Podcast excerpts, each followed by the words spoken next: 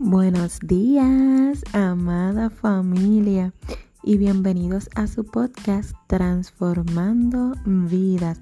En el día de hoy quiero hablarte sobre no dejar que las tormentas y huracanes entren en tu interior.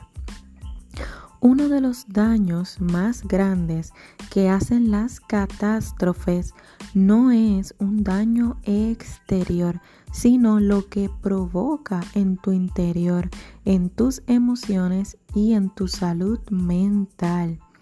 Quiero que visualices esta escena.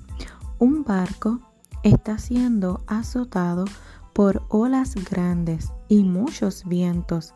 Puede recibir mil azotes, pero la única manera de que se hunda es que el agua entre dentro de él. Eso mismo pasa con las tormentas de la vida.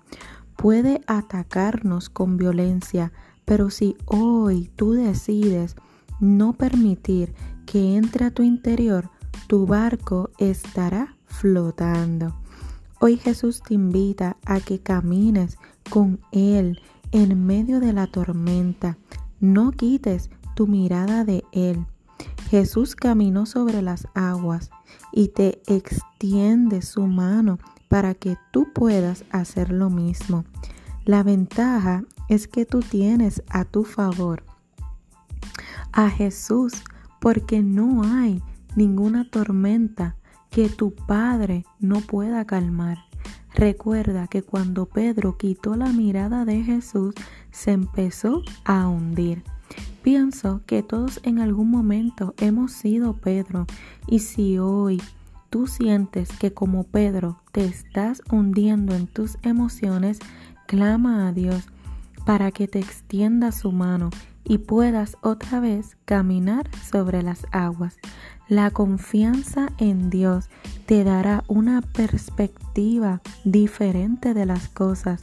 Vas a ver que como hija y hijo de Dios, todo está obrando para tu bien. Permíteme orar por ti. Amantísimo Padre Celestial, gracias por este día, Señor. Gracias porque nos pudimos levantar. Gracias, Padre Santo, porque tenemos salud porque tenemos manos, Señor, porque tenemos nuestro cuerpo completo, Padre, porque podemos respirar, tenemos aliento de vida, Señor. Gracias, Padre Santo, porque tenemos provisión, Señor. Gracias, mi Dios, porque hemos podido comer, Dios mío, cuando hay tantos otros lugares, Señor, donde la gente hoy está muriendo de hambre, Señor. Gracias Padre Santo por bendecirnos Señor en esta isla Padre Santo.